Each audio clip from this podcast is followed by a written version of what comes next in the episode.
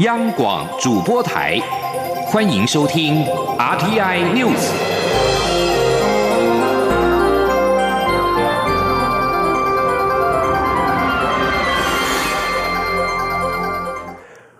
欢迎收听这节央广主播台提供给您的 RTI News，我是陈子华。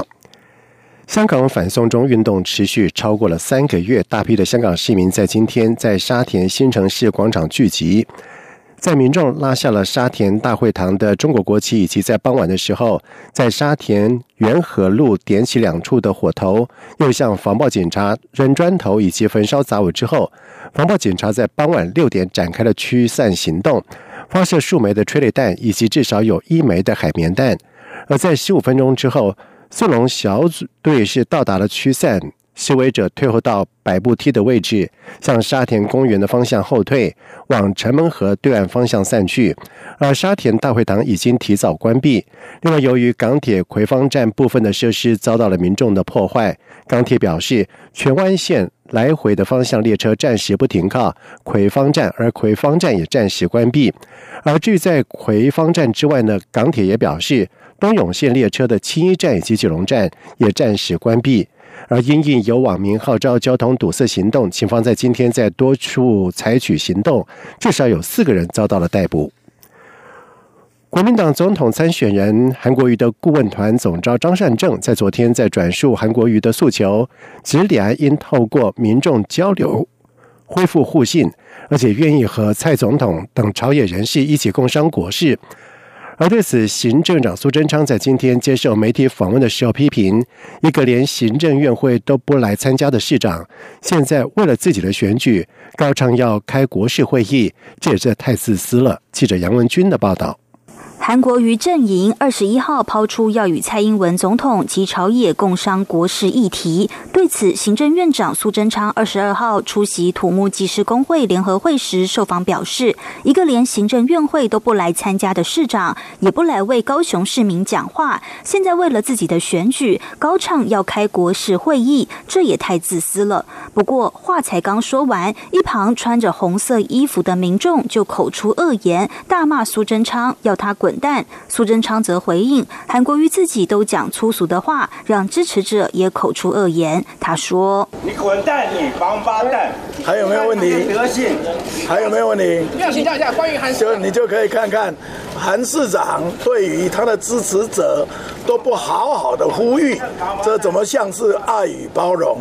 而且自己都讲粗俗的话，才会引得他的追随者或支持者也口。”出恶言都是粗俗不堪，你就知道，如果这种人让他得到支持，成为国家的领导人，对台湾是好还是坏？各位可以比较看看。此外，媒体也询问高雄市近日因直播主间的纠纷引发砸店、聚众斗殴等街头暴力事件，但韩国瑜却说绝对没有街头枪声，欢迎大家来高雄玩。对此，苏贞昌批评登革热做不好怪中央，治安做不好也怪中央。一个不全心全力做好的人，事情做不好却要用其他的话语来托词，这可以看出是既不专心又违背对选民的承诺，同时也不负责。任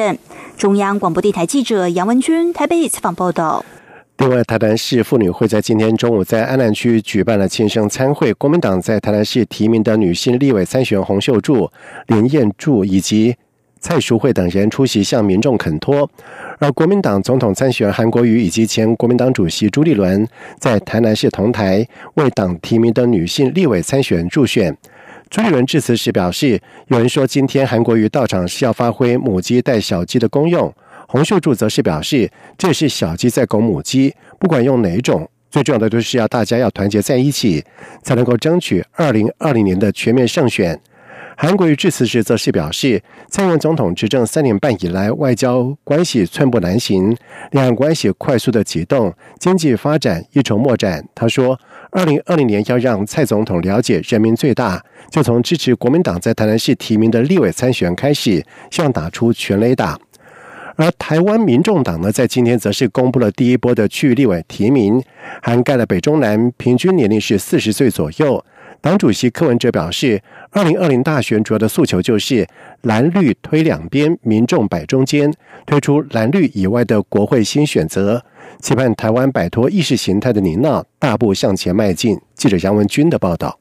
台湾民众党二十二号公布第一波区域立委提名，台北市中山北松山区为何景荣，信义南松山区为蔡宜芳，中正万华区征召现任台北市议员徐立信，文山南中正区为张信松，新北市板桥东区为吴达伟，苗栗海线为朱哲成，台中潭雅神后区的张瑞仓，高雄三明林雅区的李嘉玲，名单涵盖北中南平。均年龄四十岁左右。民众党党主席、台北市长柯文哲致辞时指出，六年前没有人认为他会赢，他想用创造奇迹的人勉励民众党的被提名人，希望能在台湾政坛掀起一场不问蓝绿，只问是非的改变。民众党的诞生更是秉持以台湾为名、以民众为本的精神，期盼突破现今只有蓝绿意识下的政党框架，创造出一个蓝绿之外的新选择。他说。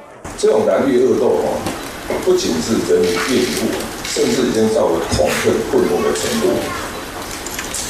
去年的选举哦，台湾最大党是讨厌民进党，那今年已经变成讨厌国语党一个。民主政治本来应该是个选选举的，你知道吗？结果现在沦落到变成大家比战的，你知道吗？那民众也无所适从，这让我不得不思考说：难道台湾不能改变？能不能有一个新的政党，让台湾的人民有所期待？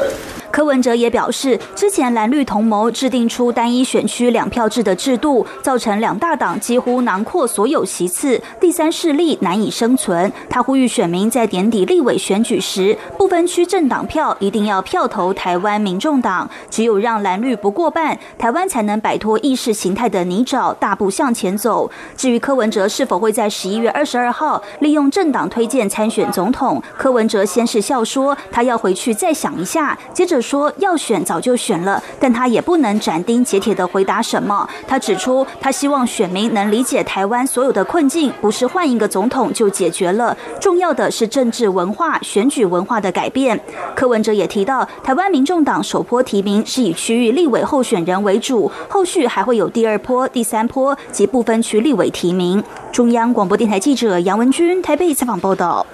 而对于台湾民众党在今天公布了首波的立委的提名名单，民进党立院党团书记长李俊毅表示，重点不是提名谁，而是代表的理念，在今天显然都没有听到。而国民党团总召张明宗也是表示，缺乏知名度，理念也不清楚。而针对柯文哲表示，第三势力所犯的错误是在统独轴线上跟人家竞争。对此，时代力量表示，若柯文哲持续回避国家主权立场的说明，民众党将会成为失根的政党。在面对矫正机关长期人力不足以及日夜班的工时落差，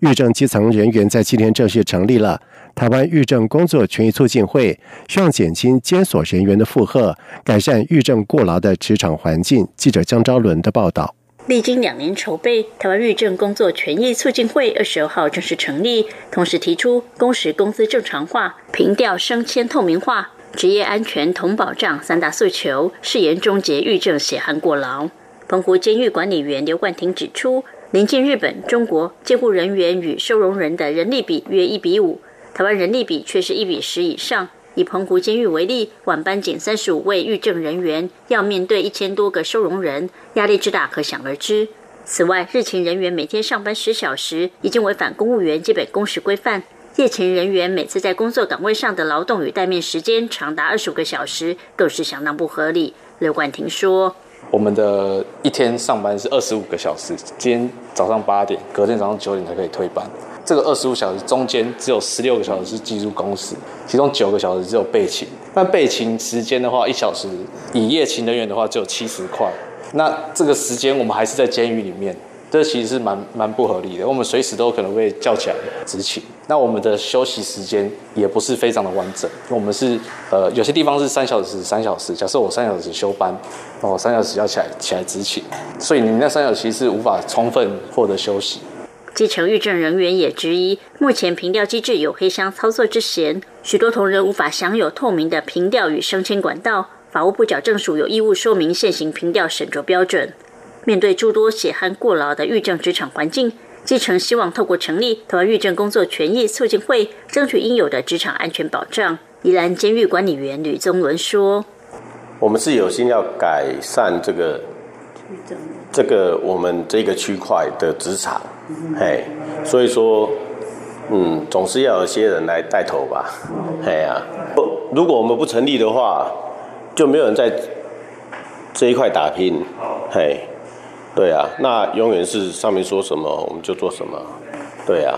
啊自己的权益自己争取。根据统计，目前全国狱政工作者约五六千人，当中包含约八百名职务代理人，也就是约雇人员。尽管初期参与促进会成立的人比例不高，但促进会还是认为有必要跨出这一步，才有改善血汗过劳环境的机会。中国电台记者张昭伦台北采访报道。中华文化总会在九月二十八号跟二十九号要在日本东京第二度举办台湾 Plus 的三年计划，在今年邀请了台湾八组的音乐团队、五十个创意市集的品牌前往参展，希望透过听觉、视觉、味觉跟触觉，让日本的民众感受到台湾新一代的文化精神。记者肖兆平的报道。我跑着跑着，双脚也慢慢累了。台湾知名乐团宇宙人在台上演唱轻快歌曲，台下观众也跟着打节拍。这不是演唱会，而是中华文化总会要在九月二十八、二十九号第二度前往日本，并以“台湾 Plus 二零一九台湾新感觉”为题的行前记者会。而宇宙人就是表演团体之一。今年的活动除了有音乐、设计跟市集外，在美食部分也加入台湾风土滋味，就是要让日本民众有更多元的感官体验。这想法获得日本台湾交流协会新闻文化部长松原一树的认同。他说：“台湾不仅已经是日本人很喜欢的旅游地点，现在台湾的珍珠奶茶跟台湾的电锅也很受青睐。因此，他相信文总的台湾 Plus 二零一九活动一定能让日本民众尽情享受台湾文化。”他说：“一定会让